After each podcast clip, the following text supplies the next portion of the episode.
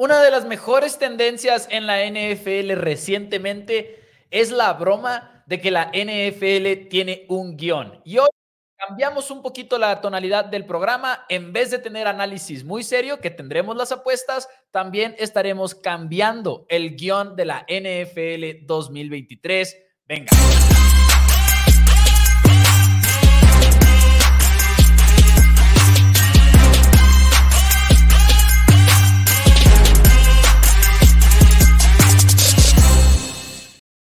Y bienvenidos a Four Downs NFL en español. Mi nombre es Mauricio Rodríguez y como siempre me acompaña mi hermano y coanfitrión Daniel Rodríguez. Como todos los viernes tendremos segmento de apuestas, tendremos el underdog de la semana, la competencia de los 500 pesos que tienen Tito y Dani sin falta por aquí, pero además tuvimos una idea porque luego nos ponemos a platicar como aficionados de la NFL de te imaginas que pasara esto y te imaginarías que pasara aquello y eso a veces es tan divertido como analizar cosas de la NFL y hoy dijimos, vamos a escribir el guion del final de la temporada y algunas cuantas ideas, nada más por caos, nada más por divertirnos. Es viernes, se antoja quizás algo menos serio, Dani, bienvenido, ¿cómo estás? Eh, estoy emocionado del programa, tengo aquí unas tres, este, me acabo de dar cuenta que todas y cada una de ellas se involucran a la conferencia americana solamente, oh, eh, lo cual me, acabo de ver y digo, mm, y me hubiera gustado meter un poquito a la conferencia nacional, pero estoy contento con las tres opciones que traigo y creo que van a ser bastante,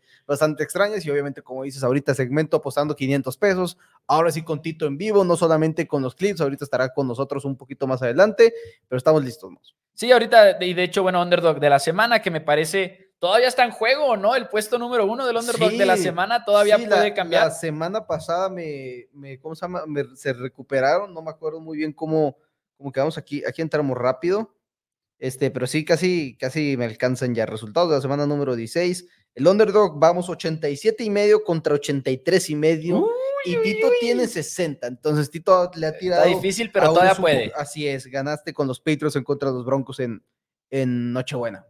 Bueno, así que damas y caballeros, el día de hoy, si pudiéramos escribir el guion del final de la temporada 2023 y para los que por alguna razón se hayan perdido toda esta tendencia, es una tendencia que inicia en un podcast de comedia, al final de cuentas, PFT de Barstool Sports. Empiezan a hablar de que sí, claro, con Arian Foster, ex corredor de la NFL, empiezan a hablar de que sí, de hecho nos dan un guion al inicio de todas las temporadas. La NFL aprovechó esta tendencia, hizo anuncios de la temporada con Patrick Mahomes, con Jamar Chase, con grandes personajes de la NFL, hablando de cómo reaccionaban ante el guion que iban recibiendo. Y hoy dijimos, ¿qué escribiríamos nosotros si sí fuera así de verdad y si fuéramos los guionistas de la NFL? Como digo, un programa menos serio quizás, pero un programa de viernes para divertirnos un poquito más.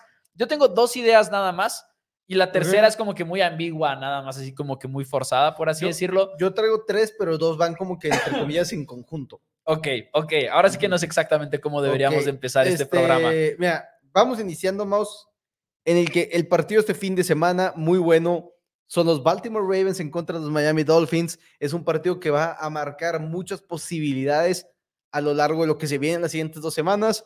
Y vamos a iniciar con el que en el guion indica claramente que Lamar Jackson, el coreback al cual no le dieron el contrato 100% garantizado, va a ganar el partido en contra de los Miami Dolphins, lo cual los convierte en el sembrado número uno, pase lo que pase, no hay manera que lo pierdan. Entonces los Ravens ganan en contra de los Miami Dolphins, lo cual abre la puerta a que los Ravens jueguen con su coreback banca en la semana número 18, pero no van a jugar ni siquiera con Trevor Huntley, no Va a decir, oh. vamos a ver qué tiene Malik Cunningham. Al cabo vamos a jugar con puro banca. y Malik Cunningham, junto con una victoria de los Seattle Seahawks de esta semana número 17, Mouse, va a ser el coreback que va a terminar con la racha de Mike Tomlin y los Pittsburgh Steelers de temporadas de marca ganadora. No va a ser en contra de Lamar Jackson, no va a ser en contra de no. Va a ser en contra de Malik Cunningham y va a ser así como que Ok, los Patriots nunca le quisieron dar una oportunidad y véanlo cómo está ganando con equipo banca en contra de los Pittsburgh Steelers en un tiroteo, porque va a ser un tiroteo, no va a ser un juego de pocos puntos. Además, en contra de Mason Rudolph. O sea, tú te va a mantenerse Mason Rudolph como el coreback titular para el equipo de los Pittsburgh Steelers para la semana número 18. Tú te fuiste George R.R. Martin en este ejercicio. Yo, yo, no esperaba algo así. iniciamos así. Iniciamos con Malik Cunningham, como, o sea, los, los Ravens con coreback banca y equipo banca le, va a ganar, le van a ganar a los Steelers en la semana número 18 y va a ser mientras se mantiene Mason Rudolph como coreback titular en esa semana, porque ha estado muy extraño eso de que Kenny Pickett no juega esta semana, ha estado muy extraño. No esperaba algo tan específico y menos de estas dos. Los míos, la verdad, son más que nada de postemporada, la verdad. Eh, sí, tengo unos así. Tengo, tengo dos de postemporada y el tercero es de temporada regular, porque creo que no hay otra opción. Ahorita se darán cuenta a qué me refiero. Por cierto, saludos a Eric Guerrero, saludos por acá también a Leonardo Argumedo, nos está viendo por acá Pepe Gómez de igual manera. Eh, muchísimas gracias a todos por estar por aquí. Me voy, damas y caballeros, con algo de la conferencia nacional primero. Y me voy con la conferencia nacional. Y discúlpenme, amigos Cowboys, no es un pronóstico, es nada más un escenario, pero tuve que sacrificar a los Cowboys con tal de que esta narrativa encajara. Me voy con los Rams de Los Ángeles, pasando a penitas a playoffs, séptimo sembrado de la conferencia nacional en contra de Leones de Detroit en la ronda de comodín para que nos den ese famoso Stafford contra Goff que hemos querido en playoffs ya desde hace rato. Ah, ese es el paso uno. Stafford le gana a los Leones de Detroit, tumba a Jared Goff y compañía, primera ronda, adiós a los Lions de Detroit y como serían el séptimo sembrado, enfrentarían al primer sembrado de la nacional, que son los San Francisco 49ers. No nada más es David en contra de, de, Goliath. Goliath, sino es nada más y nada menos que Sean McVay en contra de Kyle Shanahan. Que todos hablan de cómo Shanahan siempre ha dominado a McVay, pero McVay le ganó aquella vez en playoffs en la final de conferencia y lo vuelven a hacer los Rams. Llegan a la final de conferencia y los eliminan, además, para que fuera como que nada más hacerle la malora a Lions y a 49ers ese es mi script para la conferencia nacional. Tenemos Stafford contra Goff. Stafford gana ese tazón y luego además tumba a los 49ers en la ronda divisional. ¿Y entonces quién gana la final de conferencia? Probablemente los Cowboys. Probablemente los Cowboys, creo. No, no, es que yo por la manera en la cual estás acomodando el script, es como que se me hizo... Es que tiene séptimo contra el 2 y luego séptimo contra el 1 en la ronda divisional. Sí, tienes razón. Y luego Rams iría de visita de todas maneras en la conferencia nacional. ok, ok, me gusta, me, gusta la manera en la cual los Rams puedan hacer ese tipo de, de, echarle a perder a todo el mundo. Eric Guerrero dice que si pudiera cambiar el script de la NFL, me iría con unos playoffs, Browns eliminando a los Ravens con un touchdown de Joe Flaco en touch push mientras está bostezando, ¿verdad? Después del video viral que se Además, hizo Y también estoy aquí, ya no sé qué abrir. Completamente eh, relatable eso de Joe Flaco quedándose y también dormido. Bills le ganan a Kansas City en Arrowhead en tiempo extra. Y es a donde voy. Justamente voy con los Buffalo Bills. Uh. Ya dije que los Ravens iban a ganar esta semana. Los, Ravens ganándole esta semana a los Miami Dolphins hace que el juego de la semana número 18 vaya a ser por la final, por ganar la división del este de la conferencia americana. Todo está funcionando perfectamente a los Bills. Van a llegar a ese encuentro después de haberle ganado a los New England Patriots esta semana también. Y va a ser un juego en el cual de repente Buffalo puede ser el segundo o tercer sembrado en la conferencia americana en vez de ser un comodín. Van a llegar al overtime, mouse van a ganar el volado. Y como nos tienen acostumbrados estos Bills de Joe Allen, van a perder en overtime. Entonces, todo va a estar perfecto, pero tú, Tagovailoa y Tyreek Hill les van a ganar en el overtime. Después de que los Bills ganaron el volado, no les va a funcionar, van a meter gol de campo y les van a responder con un touchdown. Se acaba el todo y los Dolphins de todas maneras ganan la división a pesar de que todo el caminito que tenía que pasar para que los Bills ganaran la división se les acomodó y nada más ellos se quedaron mal a sí mismos. O sea, ¿quieres, ¿quieres sí, sí, quieres, quieres que sea como que cambiaron la regla por ti y de todas maneras no pudiste. Cambiaron la regla por ti que no afecta en temporada regular, pero no pasa nada en ese último encuentro en el cual puede ser el último ah, juego. es temporada regular, es cierto, puede semana ser 18. El último juego que se juegue con estas reglas de overtime, podríamos ver un cambio durante el siguiente offseason. Sí en este último partido, porque va a ser el último juego de la semana número 18, va a ser el Sunday Night Football, vas a ganar el volado, vas a quitarte las posibilidades de que te ganen con un touchdown del otro lado, y de todos modos tú vas a iniciar con gol de campo y te van a responder con touchdown, pierdes el encuentro y los Miami Dolphins son campeones de la conferencia, de la división este de la conferencia americana. Ok, wow. Wow. Los Bills nomás no se pueden sacar. Me gusta el detalle, me gusta el detalle en, no tus, predicciones el día de hoy. Todo va de la mano que Ravens gane esta semana. Bueno, ojo, no predicciones, nomás estamos inventándonos locuras en este programa de viernes. Eh, tengo Tenía una, pero la voy a guardar para el final, porque esta se la voy a dedicar a alguien que ahorita está detrás de bambalinas en este momento en, en, en Four Downs, esperando su turno para las apuestas. Semana 18, los Broncos de Denver. ¿Juegan contra quién juegan los Broncos de Denver en la semana 18? En la contra semana Chargers, creo, si no me 18, equivoco. No, Chargers esta semana, creo que son los Chiefs. No, son los Raiders. Los Raiders, Raiders, en la semana número 18. Jared Stidham, nunca le, nunca le deseo una lesión a nadie, pero Jared Stidham se lesiona en la semana 18. Algo, algo menor, algo que lo noquee por el resto del partido, pero algo menor, un tirón, un tirón nada más. Una conmoción. Nada de que, no, una conmoción se me hace más Ligera. fuerte porque es cerebral. Eh, un tirón, Un tirón en el muslo y eso forza al equipo de los Broncos de Denver a meter a Russell Wilson al emparrillado después de todo este drama del contrato que tienen los Broncos de Denver con Russell, que lo van a banquear con tal de que no se lesione, no lo van a hacer inactivo, lo van a hacer el coreback número dos. Mis respetos a Russell Wilson, que hoy salió a hablar con los medios y fue muy transparente al respecto, confirmó que sí lo chantajearon casi casi con quitar su cláusula de lesión, que a ver si eso no se hace un drama adicional, pero en la semana 18, el partido es, díganme que es en casa de Broncos. ne- negociar. le- este, es importante. bueno, sí. Sí, o sea, no le dijeron te la vamos a quitar, porque literalmente no pueden hacerlo. no, no, no Sino pueden quisieron hacerlo. negociar con él y decir, ándale, no seas gacho, Ok, quítate. no la cambio. Tiene, bueno, es que sí tiene que ser en la semana 18, pero me gustaría que fuera en casa de los Broncos. Pero en fin, semana 18, Russell Wilson entra al emparrillado y además gana el partido, obviamente. Gana el partido y se lesiona el hombro en el último. En, en la corrida del touchdown, Ahí sí no quise se lesiona el hombro y no puede pasar el examen físico en marzo. Eso, eso, quise, eso lo pensé, pero dije, ahí ya le estoy deseando una lesión muy fuerte a Russell Wilson y no, quise hacerlo. No necesariamente.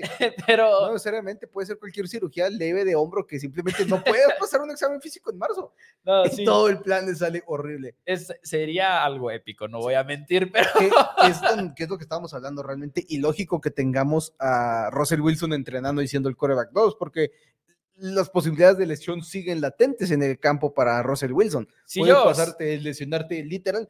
Teravon Diggs se lesionó este año el ligamento anterior cruzado de la rodilla en un entrenamiento. ¿Nunca has visto el video? pasar. ¿Nunca has visto el video de Travis Kelsey cuando va trotando en un entrenamiento y luego como que se agacha a agarrarse la rodilla y luego empieza a bailar? Que Ah, nada sí. más es para fintear a los reporteros.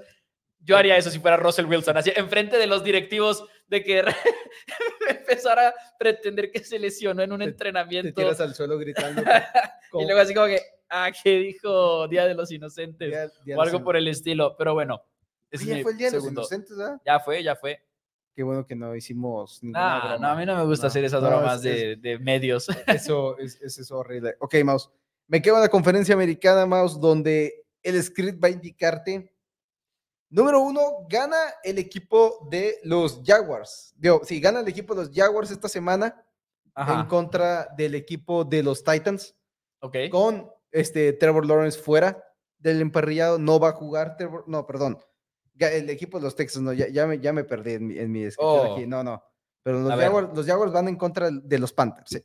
Los Jaguars se ven beneficiados en tener que enfrentar a Carolina esta semana. Ahorita eh, ya están, nomás son favoritos por cuatro puntos. El equipo de los Jaguars, oficialmente Trevor Lawrence no juega esta semana. Se pierde el primer partido en su carrera por una lesión, si no me equivoco, incluyendo el colegial. El primero. Es el primero entre colegial y NFL.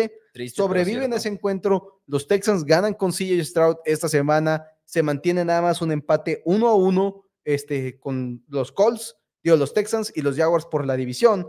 Siguiente semana, los Jaguars pierden porque Will Levis les va a anotar un touchdown en pausa de los dos minutos en un comeback después de que echaron a perder una ventaja de más de 10 puntos en, la, en el último cuarto. Los Jaguars caen en contra de los Titans, mientras que los Texans le pegan a los Colts de Gardner Minshew y los Texans pasan de ser el equipo que selecciona el segundo pick del draft, se llevan a CJ Stroud como el segundo coreback seleccionado a ser campeones divisionales, todo gracias a que otro coreback de los que no, que dejaron pasar muchos equipos, Will Levis, les voltea el juego en el último momento en contra de los este, Jacksonville Jaguars en la semana número 18 y los Texans son campeones de la división sur de la conferencia americana. Pues, mi tercera predicción Y no está difícil. es dar. el epílogo. es el epílogo porque yo tenía a Texans siendo como Jaguars del 2017 más o menos y llegando a la final de conferencia. Después de pasar como campeones divisionales, los tenía en contra de Cleveland en la ronda de comodines, que creo que les pueden ganar. No sé si sería mi pronóstico, pero creo que Texans, siendo realistas, tiene una oportunidad en contra de Cleveland, nada más por CJ Stroud. Nada más por CJ Stroud. Nada más por CJ Stroud. mejor, eh, eh, bueno, o sea, ah, igual en su carrera por lo que ha hecho, ¿no? Pero rumbo es, es CJ Stroud, definitivamente. Y luego Buffalo en la ronda divisional también le gana el equipo de los Texans a los Bills y pasan hasta la final de conferencia. No sé quién los va a recibir en la final de conferencia, los van a destrozar en mi, en mi opinión, pero Russell Wilson, perdón, CJ Stroud y los, y los Texans se convierten en esta especie de Jaguars del 2017. Y saludos a Ricardo Lozano, que ahorita lo acabo de ver hace poquito y justamente estábamos platicando de what the fuck, por, ¿qué pasó en 2017? ¿Cómo es que Jaguars estuvo en esa final de conferencia y demás? Eh, va a ser esa versión, pero en 2023. Este, tenemos otros, ¿cómo se llama? Eh, otro, tenemos aquí que Dak se lesiona y entra Trey, que bueno, para que entre Trey Lance, si no me equivoco, necesita lesionarse Cooper Rush también. No sé si, si se lesionara a largo plazo, creo que entraría. No, no, no, no, te creas. entraría Cooper Rocha a estas alturas ya. A estas alturas no puedes meter a Trey Sí, no puedes meter a Trey No, o sea, nunca calentado, nunca entrenado. Ahora, pero, es tu guion, es el de Guillermo. No, no, no, no, pero, pero, ah, bueno, está bien. Es el guion de Guillermo. Pues sí, pero. F a la temporada. Adiós a la temporada si entra Trey Lance hoy en día. Eh, no sé si. Eh, yo, entiendo de todos la, las risas que traemos, pero me sorprende que hay gente que todavía tiene esperanzas en Trey Lance, en mi opinión. Eh, pues es, su guion, Daniel, es su guion alterno. No, no, pero, pero o sea, hay más gente que sí tiene muchas, es como que, pues, no.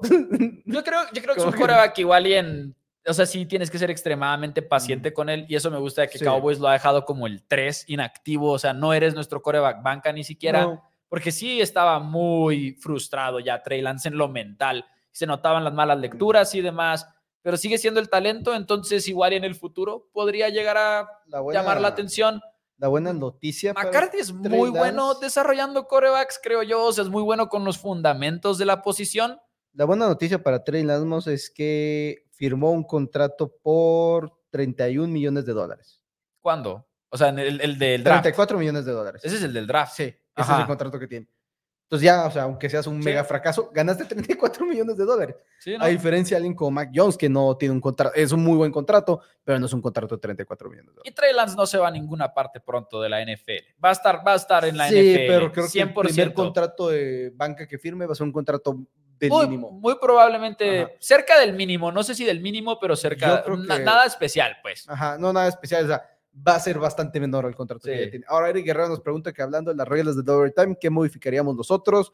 Yo haría overtime literalmente el que usan el colegial. A mí se hace que el del colegial es de las peores oportunidades, de los peores overtimes que puedes poner. A mí más el nuevo. Antes me gustaba, el nuevo no me gusta. El, nuevo, es tercero, tercero overtime ya es conversión de dos puntos. Y desde el segundo te, te, obligan a ir por dos puntos. A mí me gusta el overtime que existe en la NFL hoy por hoy. Creo que es el mejor. Y hablando de el overtime que existe en temporada regular que si lo, si lo alargaran en playoffs hasta que se acabara el partido, hasta que se acabara el encuentro. En temporada regular son 10 minutos y hay empate. Obviamente en playoffs no puedes hacer eso. Creo que a mí me gusta el de playoffs. Equipo que recibas, anotas touchdown, se acabó el encuentro. Porque si es touchdown y touchdown, entonces el otro equipo con anotación también va a ganar. O sea, nos vamos a quedar en la misma y no podemos darle una y una, una y una, una y una, porque así no funciona la NFL y creo que es la manera en la que tiene, tiene que ser si yo fuera... Es un deporte de equipo y luego cuando el equipo no necesitamos a fuerzas ver a la ofensiva y luego decir, es que las defensivas, no, no sé. si, yo fuera, si yo fuera el comisionado, me gustaría más el que usan en playoffs.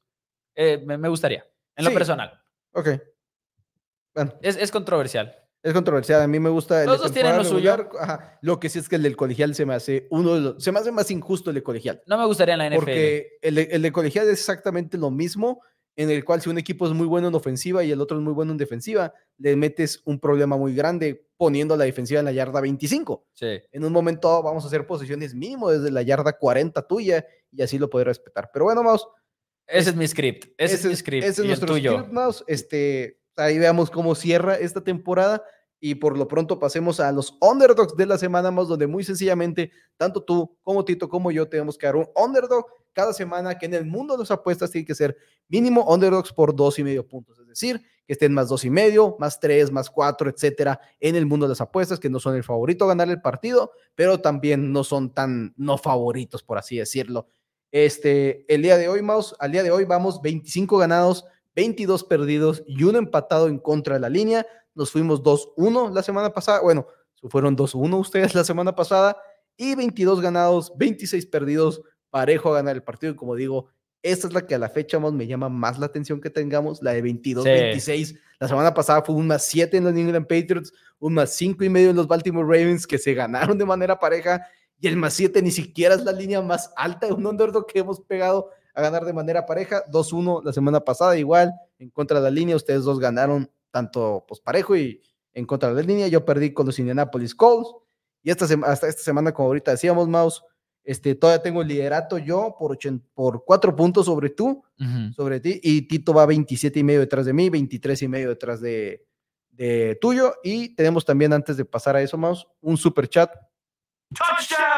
del tremendo Pipi Repao que dice, What's up, guys? Go Cowboys, listos para seguramente para el partido, el partido de mañana, Mouse, que va a ser un gran encuentro sin lugar a dudas que puede marcar, va, a ser muy divertido, va a ser muy divertido el partido de mañana. Y que si son fans de Cowboys ahorita, hay primero Cowboys a las 6, metí el anuncio, no me importa, eh, me lo pueden cobrar for now si este, quieren. Underdog de la semana, Mouse.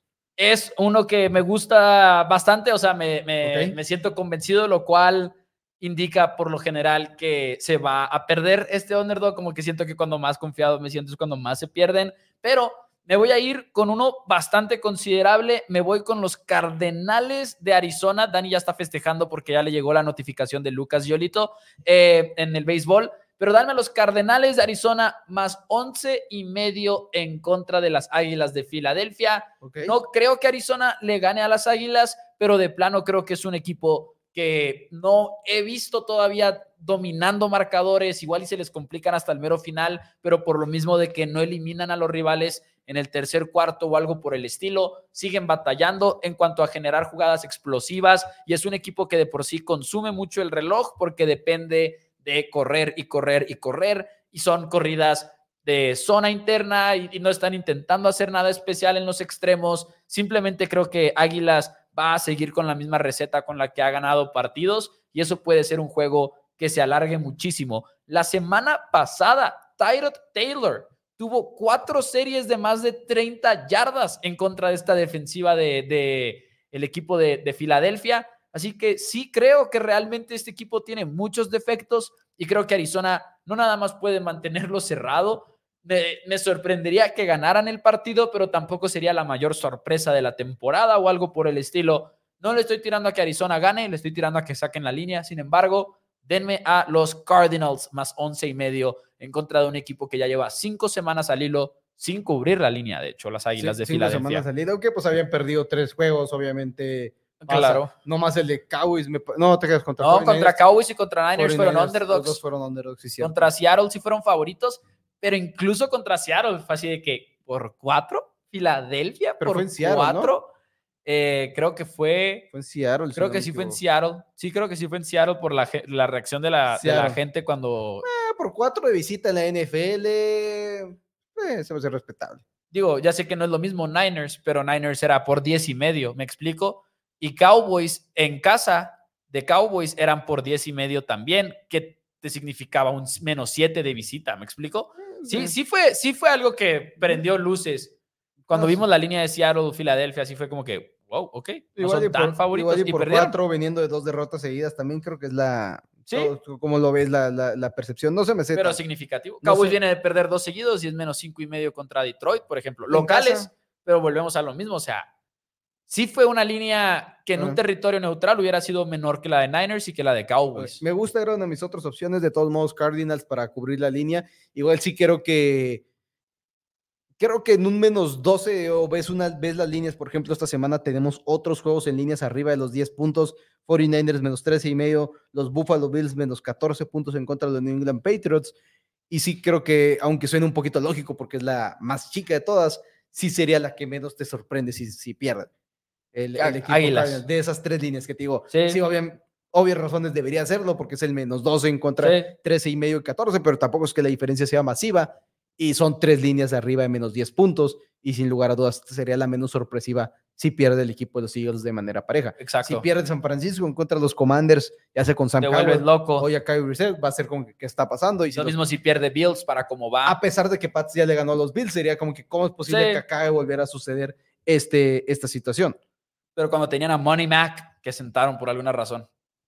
Sentaron por alguna razón. Sí ¿no? fue, sí fue Mac Jones quien le Eh, ganó a sí, Bills sí, todavía. debe ser- debe y sido- juegazo además que tuvo en esa de- Debe semana. haber sido Mac Jones todavía. Sí fue Mac Jones, sí fue Mac Jones. así es. Pero bueno, eso sería todo de tu parte para darle la bienvenida a Tito. ¿Algo que quieras agregar? No, solo que tengan un excelente fin de semana, es fin de año, entonces espero que la pasen bien, como ya les dijo Dani la semana pasada, cuando Navidad, eh, no tomen ni manejen, eso es muy importante, por supuesto. Espero que la pasen bien en este año nuevo y espero que cuando nos veamos el lunes hablemos de una victoria de Cowboys en contra de Nos Lions. vemos el Esa martes, es mi opinión. bueno, el, martes, el martes.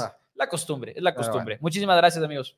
Pero bueno, amigos, nos quedamos viendo que le damos la bienvenida a Tito. Les recordamos nuestra lista de picks total y absolutamente gratuitos, que son de todos los deportes, no solamente nosotros dos y de Tito. Está Pancho Rodríguez de Volumen Deportivo, está Daniel Araiza de Zona Tenis. Cada quien le da a lo suyo, cada quien cubre ahora sí las ligas que le gusta cubrir, las que le sabe. Es muy sencillo, manden un WhatsApp, los van a registrar una lista 100% gratuita donde les va a llegar un free pick todos los días. Tenemos ahorita una muy buena racha en las últimas dos semanas, después de que sí nos quitamos una racha muy, muy negativa que traíamos. Siempre hemos dicho de que las apuestas al final de cuentas son muchas rachas, pero si quieren estar ahí 100% gratis, los invitamos a que se unan con nosotros. Y mientras tanto, pasamos ya al underdog de la semana. Con Tito le damos la bienvenida, aquí le agrandamos y me parece que estás muteado, Tito. Ahí estás ya. Listo. ¿Qué tal, Tito? ¿Cómo estás? ¿Qué tal, Dani? Muy bien, muchísimas gracias por recibirme aquí otra vez. Viernes de pronósticos, se nos están acabando, ya estamos en la recta final, pero encantado de estar aquí y encantado de estar aquí con toda la gente bonita de Four Downs. Muchísimas gracias y hola a todos y a todas. Ok, qué bueno. Estaba teniendo unos problemas de audio, te estás escuchando como que por fuera, pero ya me parece que ya lo, ya lo arreglé. Ya lo arreglé, sí, ya te puedo escuchar en mis audífonos. Si no, sí iba a empezar a hacer aquí un eco. Pero bueno, Underdog de la semana, Tito, en esta ocasión me voy a adelantar y te, y te voy a molestar un poco, que no sé qué tanto te va a molestar. Pero mi Underdog de la semana en esta ocasión me voy a ir con los LA Chargers. Van a estar jugando en contra de los Denver Broncos, que sinceramente creo que tienen muchos problemas ahorita en el locker room y no creo que haya un solo jugador y por lo menos en mi punto de vista no debería existir un solo jugador que quiera salir a ganar este encuentro. Corland Soron aparte está fuera del- por, este, por este partido por la conmoción cerebral. Hablamos de esto, Maus y yo. Yo sí soy Corland Soron, no vuelvo a jugar esta temporada, no me vuelvo a vestir porque ¿para qué? Si el equipo básicamente tiró la temporada a la basura, decidió ya no participar en esta temporada. Los Chargers más tres y medio, sí. Keenan Allen está fuera, sí. Joshua Palmer está fuera para el equipo de los Chargers, pero ahorita creo que los Chargers están en un momento positivo en el equipo, mientras que los Broncos no podrías estar en un peor momento y tenerlos en más tres y medio.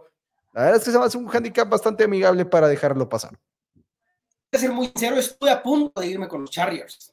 No molesta para nada, tu pick es un excelente pick. Los Broncos son, como dices, son un desastre. Los Broncos son, nosotros lo, acabamos de tuitear hoy, la verdad es que la situación en Denver es muy triste, es vergonzosa, es patética. Este equipo es un verdadero desastre desde los puntos más arriba, desde el equipo. Entonces, ¿por qué no? Como dices, vamos a ver unos Broncos sin ganas, unos Broncos apagados, un Jared Stidham, que quién sabe qué nos vaya a traer, la verdad. Entonces, no, la verdad es que tengo que decirte, Dani, me gusta bastante Chargers. Yo no, yo no creo que Broncos vaya a ganar. Ok, me, parece bien, pero yo sí pensando más que nada que es en contra de los Broncos para ganar el partido y que al final de cuentas están vivos por la pelea por la postemporada. Sí se me hace una situación muy complicada para el equipo de los Denver Broncos y en el roster, en el locker room hoy por hoy. Como digo, no veo cómo puedas intentar como Sean Payton venderle a los Broncos que salgan a jugar y le echen todo cuando literalmente decidieron, o sea, pocas cosas se ven tanto como tanking en la NFL, como banquear a tu coreback titular cuando los playoffs están vivos. Los Raiders lo hicieron el año pasado, los playoffs ya estaban del otro lado, habías este, estabas teniendo una temporada horrible, primer año con Josh McDaniels, y ya no había posibilidades, pero en esta ocasión no, no había razón alguna por la cual banquear a Russell Wilson, más que simple y sencillamente que dices, no quiero competir y el próximo año me voy, voy a hacer un cambio de Corea. Pero bueno, ese es mi underdog, Tito. ¿Cuál es tu underdog de esta semana? Mira, me voy a ir, Dani, con un equipo que ya me hizo perder una vez, que fueron los Kansas City Chiefs. Ya me fui en contra de ellos una vez, me voy a volver en contra de ellos. No me gusta para nada lo que estoy viendo en este equipo de Kansas y yo creo que a los mismos aficionados de Kansas deberían de estar bastante preocupados. Es increíble que están son los número uno de la división y aún así están in the hunt para pelear esos playoffs. O sea, están, están batallando muchísimo. Estos Kansas City Chiefs son líderes ahorita con un récord de 9-6. Están haciendo las cosas mal. La ofensiva a la vez apagada. La acaban de perder contra un equipo de Las Vegas de la manera más patética de la que pudo haber sido. Vemos a un Patrick Mahomes que está perdiendo la cabeza por completo, que se está viendo absurdo la manera hasta la como está reaccionando los sidelines. Entonces, yo veo unos Chiefs desesperados y veo unos Bengals que, a pesar de haber perdido el último partido contra Pittsburgh, unos Bengals que han estado haciendo las cosas bien sin Joe Burrow. Unos Bengals que también han estado haciendo las cosas bien sin Jamar Chase, un Jake Browning que está haciendo las cosas bastante bien. Cincinnati también con posibilidades muy leves de playoffs. No creo que en realidad sean muy realistas para ellos estas posibilidades. Sé que Kansas sí está en una posición de must win, pero 6.5 puntos para la forma en la que está jugando Kansas contra la forma en la que está jugando Cincinnati, yo me voy con Cincinnati con los 6.5 puntos. Se me hacen muchísimos por la situación ahorita que se vive en Kansas. Yo no puedo confiar en los Bengals personalmente después de ver a los Steelers tener un excelente partido y haberles puesto una paliza marca Diablo. Y sí creo que la historia de Jake Browning es buena, pero me preocupa mucho Jake Browning en contra de esta defensiva del equipo de los Kansas City Chiefs, que sigue siendo una excelente defensiva en la NFL. Entonces es donde me preocupa mucho y sí creo que puede ser, creo que es un partido en el cual, ya sea más seis y medio, más ocho y medio, más nueve y medio, tiene ese potencial de cual ser un juego cerrado o ser una rotunda paliza como la que le metió el equipo de Steelers a los Bengals la semana pasada. Creo que este Steelers dio estos Cincinnati Bengals con esta defensiva tienen todo su potencial, pero al mismo tiempo sí, los Chiefs no han sido una buena ofensiva en todo el año, ¿no? han estado, iniciaron eficientes, iniciaron bien, pero cada vez están acercándose más a ser un mal equipo. Isaiah Pacheco se mantiene el protocolo de conmociones, acaban de meter a Jerry McKinnon a la reserva lesionados la semana pasada, de repente el juego terrestre puede ser el show de Clyde Edwards Heller y nada más de Clyde Edwards Heller, lo cual no te eh, indica mucha confianza, sinceramente, pero de todos modos me preocupa el lado defensivo del equipo de, de Cincinnati y ese sí sería una preocupación que siempre tendré. De acuerdo, de acuerdo. No, sí, sí entiendo y, y sí pensé en esta defensiva de Kansas City que sí puede llegar a ser un problema para Jake Browning, pero insisto, con la manera tan terrible en la que está jugando Patrick Mahomes y esta ofensiva de Kansas, sin Isaiah Pacheco, que se me olvidó mencionar ese tema, creo que están a una entrega de balón de perder ese partido incluso contra Cincinnati, o al menos de mantenerlo muy cerrado y de que dé algo de pelea Jake Browning y compañía, y ok, Tal vez lo gana Kansas, pero no creo que por más de seis puntos. Ok, y que Isaiah Pacheco no está fuera, está hecho cuestionable, ha, avanzado en el protocolo de conmoción, pero todos hay una alta posibilidad de que no juegue porque todo depende de, de que el protocolo de conmoción lo libere, no es de que si quiere o no quiere jugar Isaiah Pacheco, como en otros casos de muchas lesiones que digan, de que quiero jugar con esta lesión, no me importa, me la rifo, pero ahorita depende mucho simplemente del protocolo de. Pero bueno, esos son nuestros underdogs. Mao se va con los Cardinals más 11 y medio. Yo me voy con los Chargers más 13, más 3 y medio, perdón. Y tú te vas con los Cincinnati Bengals más 6 y medio. Veamos si nos mantenemos en el récord positivo con una semana más por jugar. Y con esto, Tito, pasamos a apostando 500 pesos. Muy sencillo. Cada semana tú tienes 500 pesos que puedes repartir en la cantidad de apuestas que queramos. Yo tengo mis 500 pesos. Podemos meter la cantidad de apuestas, como digo, que, queramos y la manera en las que las queramos. Podemos meter otras ligas, aunque es algo que hemos limitado demasiado. Nos hemos enfocado más en tener simple y sencillamente la NFL en el campo. Entonces, pues bueno, Tito, iniciamos con apostando 500. La semana pasada me voy dos ganados y dos perdidos gano 145 pesos, me quedo al touchdown de, de Kyler Murray, de pegar mi parlay de Fields y Kyler Murray. Fields lo anotó en la primera posición, pero simplemente ya no hubo otro touchdown de parte de Kyler Murray. Le tomamos un buen récord y por eso dije, voy a repetir la dosis. Traigo cuatro jugadas, todas son touchdowns de parte de jugadores, son cuatro que me gustan mucho, como están los momios y como está la situación.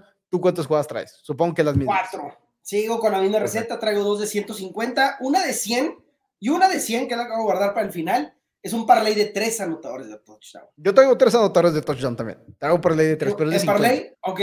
Traigo un parlay de tres anotadores de touchdown, pero es de 50 pesos. Mis otras tres jugadas son de 150.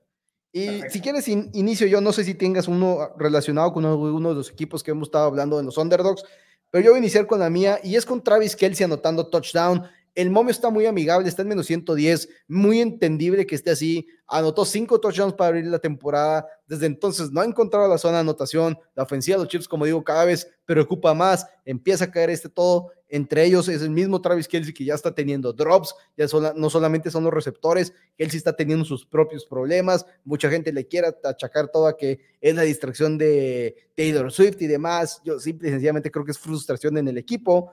Pero repito, vas en contra de una de las peores defensivas de la liga, en la de los Cincinnati Bengals. Una defensiva que le permitió a Josh Pickens pasarles por encima, una defensiva que permitió que Mason Rudolph se fuera, se viera como un muy, muy buen coreback y fuera el primer coreback en los últimos años de los Steelers en lanzar para 250 yardas y dos pases de anotación. Entonces yo creo que Travis Kelsey a encaminarse a tener un gran partido esta semana y creo que inicia con un buen con una con una anotación. Menos 110 me parece un momento muy amigable para dejarlo pasar en contra de esta mala defensiva más si Isaiah Pacheco no juega lo cual le quitas un arma ofensiva para anotar touchdowns.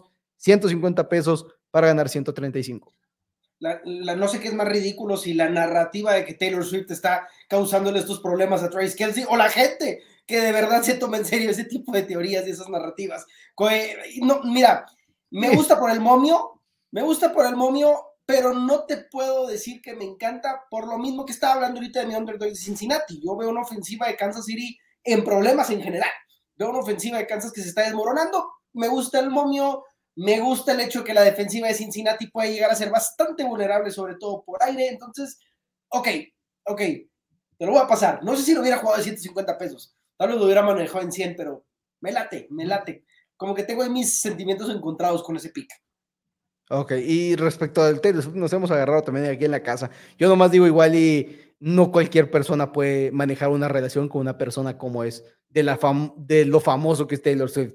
Yo digo así como que igual y también se está aclimatando a, a mejorar una relación de ese, porque no debe ser sencillo tener una relación con una de las personas más famosas de todo el planeta. El mundo. Va a estar muy complicado, entonces digo, de que no que sea súper negativo ni nada, pero digo, igual y de repente tiene que ir como que acomodarse un poquito en la situación. Pero bueno, ¿cuál es tu primera apuesta, Tito? Dani, me voy a ir por una apuesta en el partido del sábado entre los Dallas Cowboys y los Lions. ¿qué partidazo nos puso la NFL para este sábado? Y me voy a ir, creo que nunca había dado de pick o me había jugado al menos un pick de tantas yardas por aire para un jugador. Me voy por el receptor estrella de los Dallas Cowboys, CD Lamb, el receptor ahorita líder, el target favorito de Dak Prescott. Su over está en 99.5 yardas por aire. Está altísimo. Pero sabemos que esta defensiva, esta secundaria de Detroit es un verdadero problema para el equipo. Creo que estos Dallas Cowboys lo van a explotar con todo. Estoy seguro que Dak Prescott va a estar buscando a CD Lamb constantemente. Está entre su over de 8 recepciones o el over de yardas. Decidirme por el over de yardas, anda más o menos promediando casi, casi las 100 yardas por partido, 1424 por aire lleva esta temporada, 13-1 en promedio por recepción, 9 touchdowns. Dani, yo tengo plena confianza en que va a ser un partido muy interesante y sobre todo va a ser un partido muy bueno para el tema del juego aéreo y Dak Prescott y CD Lamb. Ok, entonces traes el over de yardas de CD Over de yardas por aire. 99.5. claro, claro. Claro, que sí ha, notado y ya lo han estado utilizando por el juego terrestre. Eh, me gusta tanto que yo traigo el touchdown de CD Lamb. No puedo no traer el touchdown de CD Lamb, es otra de mis apuestas. Entonces, estoy 100% de acuerdo. CD Lamb va a seguir siendo un problema. Mientras lo involucren, eso es donde me entra un poquito de preocupación lo dejaron de involucrar entre el segundo y el tercer cuarto la semana pasada, pero creo que esta defensiva secundaria este, del equipo de los Lions es un problema, creo que es donde le tienes que atacar principalmente. Tiene touchdown en siete partidos de manera consecutiva, donde repito, uno fue por la vía terrestre, pero no importa, nos cuenta igual, ya sea por tierra o por recepción, cuenta igual el, lo que es el anotador de touchdown, los que no cuentan es cuando es un coreback que son por pase o cuando Derrick Henry, me acuerdo de un parlay que perdí con Derrick, era un parlay de anotadores de touchdown.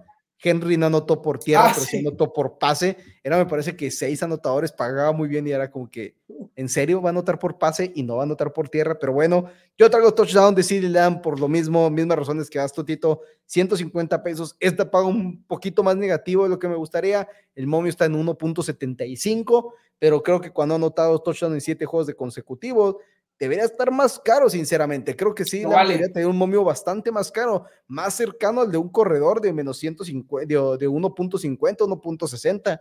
Entonces, que todavía me lo tengas manejable en 1.75, no puedo dejarlo ir. 150 pesos para ganar 112,50. Eso sería mi segunda jugada del día. Y ahora sí que la doy al mismo tiempo que la tuya, porque pues van muy de la mano.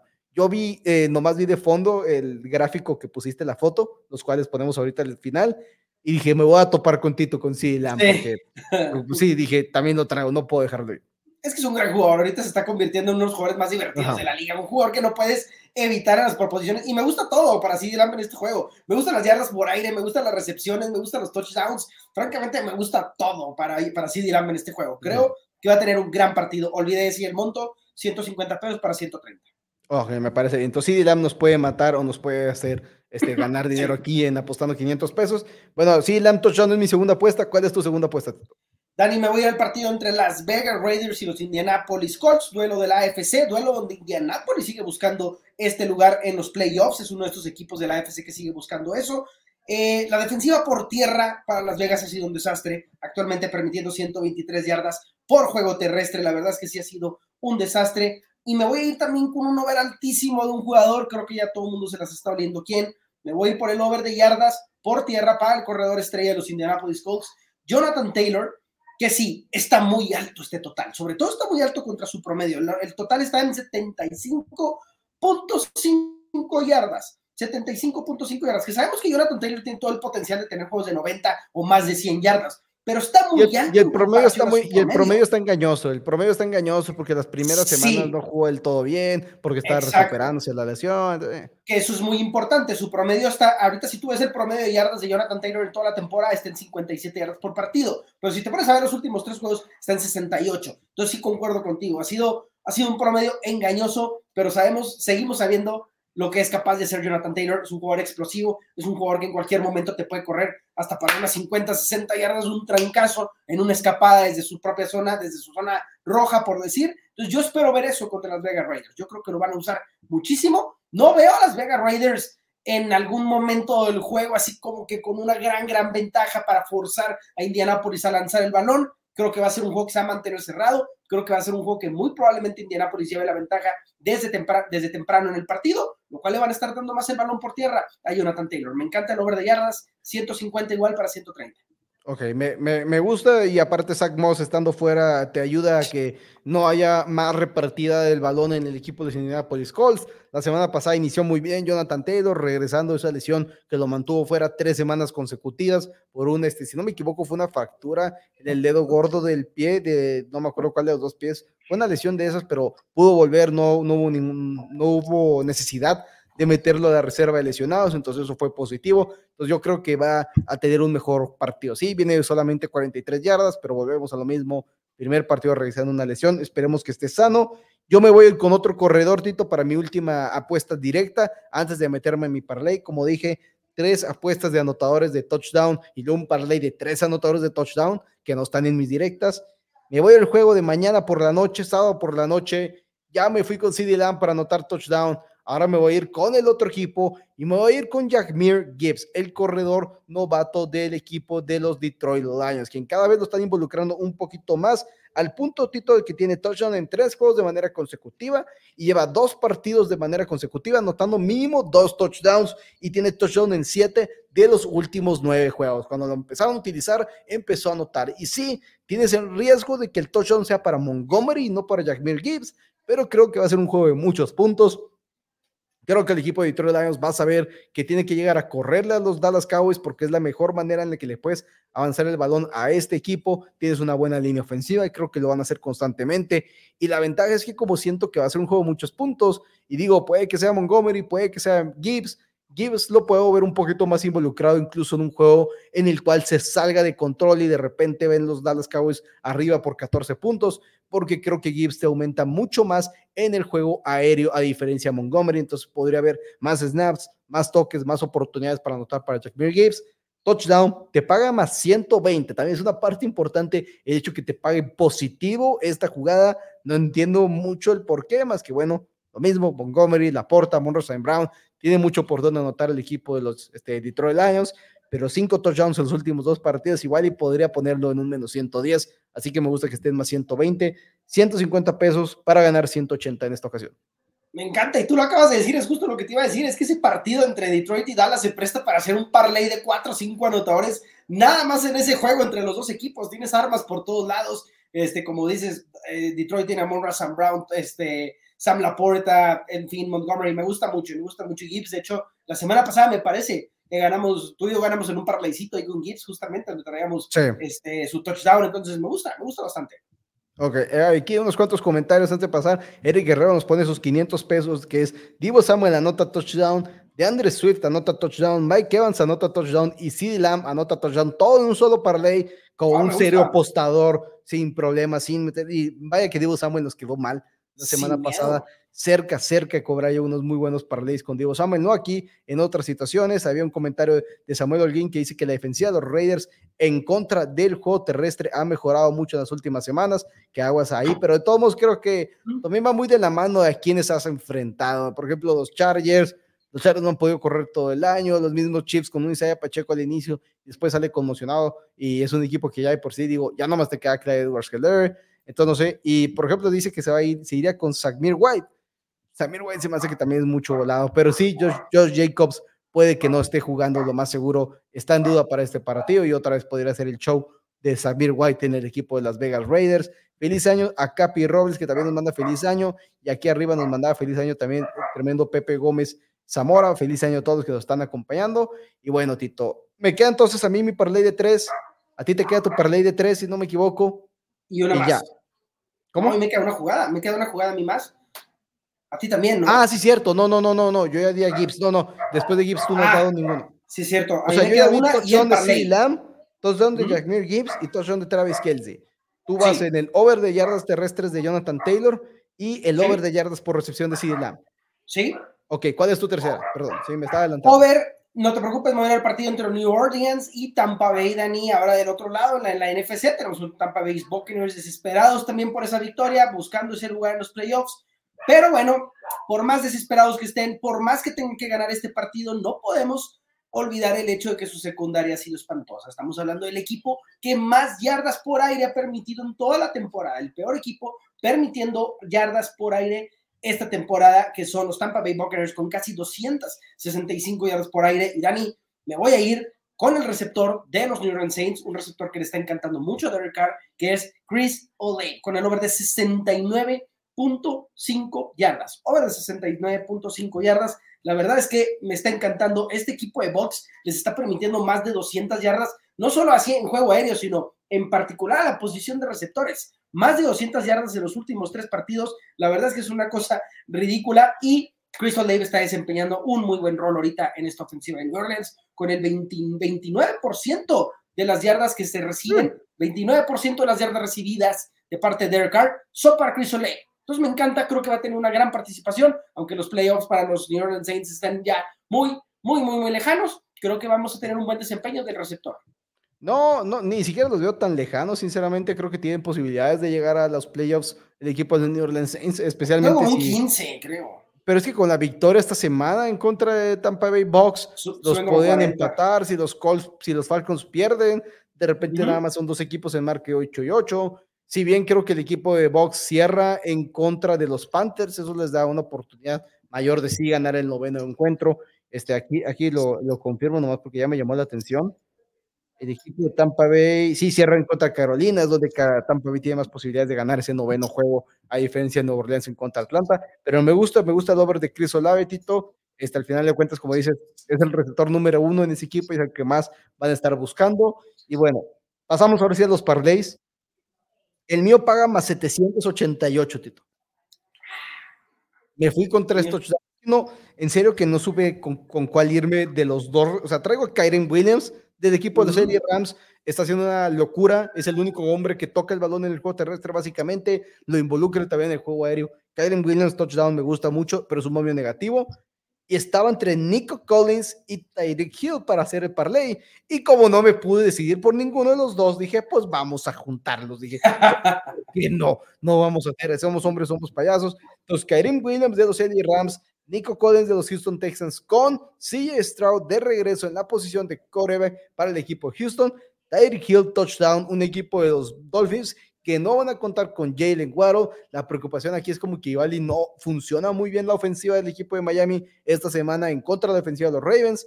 Pero Tyreek Hill te paga más 110, Nico Collins te paga más 150, nos junto con Nico Collins, digo, con Kyren Williams para un momio de más 788, 50 pesos para ganar 394 con 23 centavos.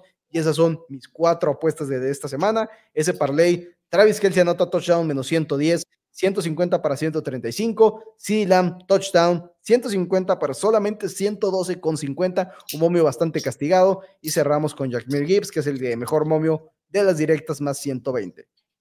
Me gusta, me gusta bastante, qué bárbaro con ese momio. Se nota que ya estamos cerrando temporada y queremos ganar, ganar por ganar. Dani, mi parlay paga 5.70, son tres anotadores de touchdown. Yo creo que es porque traigo dos que pagan muy bajito. Traigo dos anotadores que pagan 1.60. Uno es CD Lamb. Ya hablé de lo que espero ver de él en este partido contra Detroit Lions. Touchdown de CD Lamb, que me parece que está en 1.70, algo así. Stephon Diggs. Stephon Diggs, la verdad es que me gusta, me gusta bastante en este partido contra los New England Patriots, Dani. Se me hace una locura la cantidad de puntos que le quitan a Buffalo, esos 14, pero creo que si alguien les puede hacer daño y si alguien puede anotar de parte de Buffalo, es Stephon Dix. Estoy seguro que Josh Shannon lo va a buscar bastante en este juego. Y también me gusta bastante Jonathan Taylor. Jonathan Taylor, igual. El otro jugador que dice yardas por tierra, creo que lo vamos a ver anotar. 100 para ganar 500, para ganar 470, perdón, porque es de 570, 570. Ok. Ahí está en, la pantalla en este momento, tus este, anotadores, tus otras tres apuestas, over de 99 y media yardas por aire para Sidelam, que es decir, por recepción, no vayan a creer que por pase, over de 75 yardas y media por tierra para Jonathan Taylor, over de 100 yardas, dio over de... Espérate, ya me perdí. Over de 69.5 yardas por aire para Chris Olave. Es que dejaste un 100 ahí, Tito. y me empecé a perder. ¡Ah, ya vi! Sí, dije, espérate, ya como que otros. Over de 69 media yardas para, sí, para Chris Olave, 100 para ganar 90 y tu par de anotadores de touchdown. Entonces, Sidilam, sinceramente, nos puede destrozar esta semana porque dependen tres apuestas de él en este momento. Sí, ya. De hecho, ya me preocupé. Casi, casi ya lo doy por perdido porque siempre mm. pasa eso. Ya me preocupó. No, no se ve muy positivo. A ver si nos sale a tener 23 yardas, una cosa así. Pero bueno, ese fue el programa del día de hoy, amigos. Este, ya nos, nos retiramos, nos queda una semana, una semana más de temporada regular para el segmento de Underdogs y el segmento de apostando 500 pesos. En la postemporada estamos viendo cómo acomodar estos segmentos porque el de Underdog pues se va a limitar demasiado. Pero bueno, Tito, ¿algo que quieras agregar el día de hoy? No, al contrario, nada más agradecerte, Dani, agradecerle a todos y a todos los que nos sintonizaron aquí en otro viernes más de pronósticos de Four Downs y desearles, por supuesto, un muy feliz año. Claro que sí, un feliz año a todos y recuérdenles, como dicen los anuncios americanos, cuando salgan y tomen, no vayan a manejar, porque si te sientes diferente, manejas diferente. Entonces, amigos, nos vemos el martes, recordándoles lunes, no hay programa por ser el primero de enero, día libre, estamos descansando, estaremos viendo, si somos honestos también, las semifinales del fútbol americano colegial queremos verlas a gusto, queremos verla cómodo y se va a acomodar un poquito incómodo confortados. Por eso nos vemos hasta el día martes, 5 pm, hora Ciudad de México, con 800 for downs, analizando todo lo vivido en esta semana número 17 de la NFL. Nos queda nomás una suerte a todos los que están en, las, sus, en sus finales de fantasy fútbol, excepto el que va contra mí, que no me acuerdo quién es en la liga de four downs de miembros. Y no les deseo suerte a los que están en semifinales, porque no deben de jugar una liga de fantasy fútbol que se acaba en la semana número 18. No lo hagan, amigos. Pero bueno, nos vemos la siguiente semana.